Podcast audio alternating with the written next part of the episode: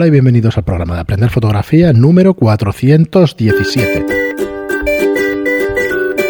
Hola, soy Fran Valverde y como siempre me acompaña Pera la Regula. Hola, ¿qué tal? Muy buenas, Pera. Pues estamos aquí en uno de los programas de verano recordándoos o haciendo o dándos a conocer fotógrafos, pero antes de nada, pues recordaros nuestros cursos de fotografía online eh, es la manera más fácil y más rápida de aprender a fotografiar a través de nuestros videotutoriales. Lo encontráis en aprenderfotografía.online y bueno, ventajas que tiene. A ver si puedo hacer más o menos esto ordenado. Eh, lo podéis ver las 24 horas del día. Hombre, 365 días al año. Tenemos una tarifa El año que viene 366. Son 10 euros al mes para ver todos los cursos que tenemos tenemos, subimos dos cursos al mes, el día 1 y el día 15 de cada mes. Tenemos tutoría y soporte. Y además no tiene permanencia, no tiene periodos mínimos, son 10 lecciones cada curso y estamos en 32 cursos que son 320 lecciones, que os diría que estamos cerca de las 100 horas de, fotografía. Así que probadlo, ir a eh, aprenderfotografía.online y ya nos diréis a ver qué, os parece en los comentarios y donde queráis. Y hoy vamos con un fotógrafo, uno de esos clásicos que, no pasarán de moda jamás, porque no es que inventar la fotografía, pero realmente le dieron forma durante todo el siglo XX. Nació el 16 de junio de 1917, mm, murió en el 2009, el 7 de octubre, y no es otro que Irving Penn. Irving Penn es un clásico pues, a la altura de Richard Avedon y de los grandes, es uno de los grandes. Te diría que además es uno de los muy grandes. Lo que pasa es que quizá no ha tenido tanto reconocimiento como otros a nivel internacional. Y es posible incluso que a muchos de nuestros escuchantes pues no, no, no les suene.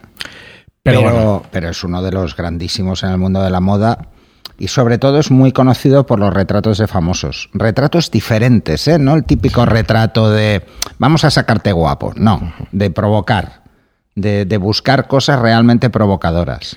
Sí, si le echamos un vistazo a muchas de sus fotografías y de sus retratos, el formato cuadrado pues es una constante. La verdad es que en toda su carrera y durante todos sus años pues ha hecho montones de fotografías en formato cuadrado.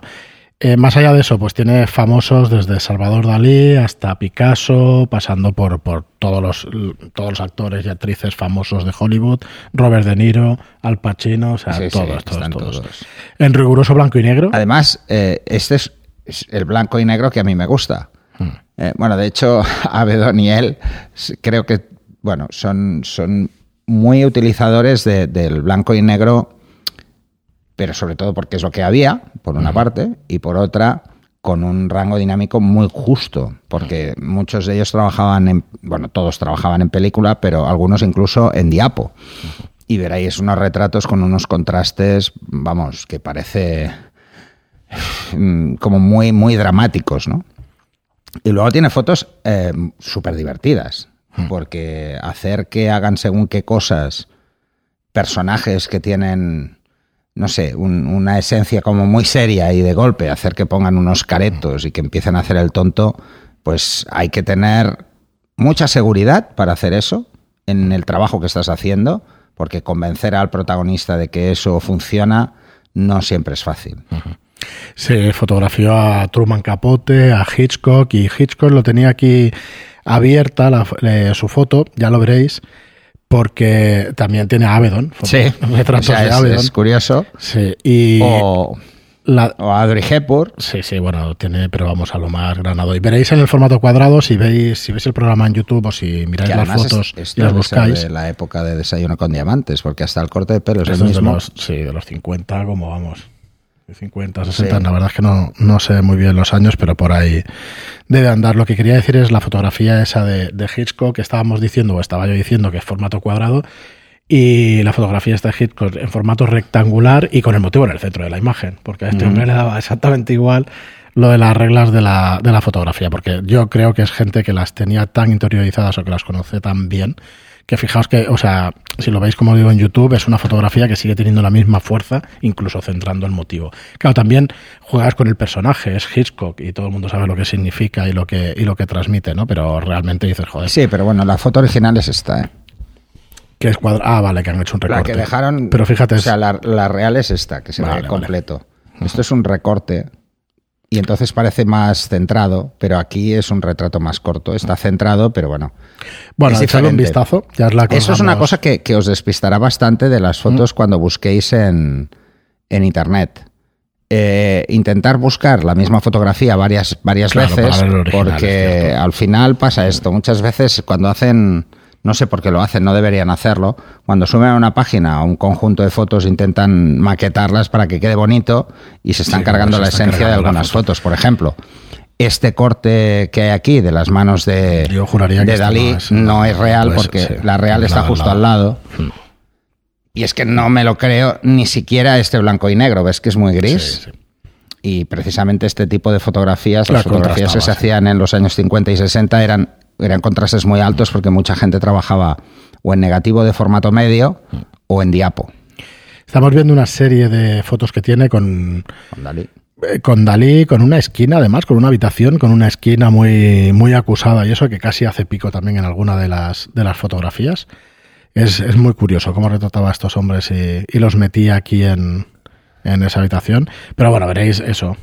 Esta es una Mira, Y luego eh, este tipo de fotografías hmm que realmente es una multiexposición, que son paranoias, paranoias de Irving Penn, pues muchas, porque sinceramente era un genio. Sí, sí, autorretrato suyo. Y, y aquí el buzo, que parece el Buzz Lightyear, ¿eh? es pues enorme, el vestido, el traje de buzo este de los años 30 o por ahí debe ser. Bueno, uno de los clásicos, en definitiva. Eh, mm, estábamos buscando antes información sobre él. bueno, este hombre tuvo que ganar un montón de premios y tal. El único que hemos encontrado es uno en Alemania. Sí, Premio Cultural de la Sociedad Alemana de Fotografía. Eh, del 87, bueno, yo creo que se merece absolutamente todos los premios que se le pudieran que dar. Que probablemente ya estaba medio retirado o retirado del todo. En el 87, murió en el 2009, o sea que, probablemente... O sea que, bueno, estos son, son los grandes misterios de, la fotografía. Tiene un montón de libros, tiene un montón de, de, exposiciones, perdón, en el Smithsonian, o sea que imaginaos si se merece premios. Metropolitan una, una barbaridad. museos. Así que nada, si queréis nutriros de, una, de un surtido de imágenes de, lo más potente Además que sepáis, dentro del clasicismo. Hace tiempo estuve viendo en, voy, a decir nombres, aunque es una tontería, pero bueno, en la Casa del Libro, eh, no sé si coincidió con algún aniversario de, algo sobre la fotografía, pero... Mm, encontré eh, bastantes libros de autores diferentes de este periodo. Y la verdad es que yo en, esa época lo que hice fue comprarme el de Richard Avedon, mm. pero vamos, este porque o no estaba o no lo vi porque vale la pena. ¿eh? sí, sí, sí. Tienes aquí también a Scorsese, a Martin Scorsese, bueno, de todo, absolutamente de todas las figuras hiperconocidas. Y luego en el mundo de la moda, ¿eh? que, quizá pasa. la portada de Vogue ha sido montones, y montones de, fotos. Sí, hay que tener en cuenta que este es uno de los grandes exponentes de la moda en blanco y negro, como Avedon, que además buscaba, tenían estilos similares, buscaban las fotos que llamasen mucho la atención, no, no se quedaban en la simple fotografía de moda, sino que buscaban un escenario incluso en estudio, porque son muy fotógrafos de estudio. En esa época había mucha más fotografía de estudio que en exteriores, por un tema de facilidad también, eh, por los personajes muchas veces, pero las fotos que tiene de moda son espectaculares. Son muy buenas. Eh, y os daréis cuenta, ¿eh? Os daréis cuenta de que, de que siguen... Eh, antes quizá había unas corrientes como más claras en cuanto a la fotografía. Y lo que los hacía diferentes eh, no era el tipo de encuadre o, incluso detalles del lugar. No, era la creatividad que se metía alrededor de la fotografía de moda. O sea, el buscar situaciones mucho más extremas, eh, no las típicas pues miradas a cámara, sino jugar muchísimo más con esto. Y la verdad es que eso le daba un toque muy, muy, muy especial a las fotografías. Por eso quizá todos mis referentes son de esta época, los, los veo veo que con fotos muy simples, que parece que, podría hacer cualquiera. Ya, pero ponte a hacerla, no. No, las puede hacer cualquiera. No son tan fáciles como parece. Bueno, eh, por último decir que ha tenido, tiene trabajos étnicos, tiene un montón de, retratos de, etnias y eso, que es un trabajo menos, menos conocido, pero que también, también está ahí. Pues. meterlos en el estudio, que eso también debe ser. Pues no lo sé, en los años 50 traértelos de... Bueno, estamos No, hablando de llevar- tribus. O llevarte todo sí. un estudio por ahí, ¿sabes? Por o sea, ahí, sí, portátil por ahí, pues tampoco, tampoco debía ser fácil. Muy bien, pues hasta aquí el programa de hoy. Hoy nos hemos alargado un poquito más. Bueno, Irving Penn, este vale la apuntarlo, apuntarlo porque es un, es un pedazo de fotógrafo. Y nada, nos, nos oímos el próximo día. Muchas gracias por estar ahí, muchas gracias por vuestras reseñas de 5 estrellas en iTunes y por vuestros me gusta y comentarios en iBox. Gracias y hasta el próximo Hasta programa. el siguiente.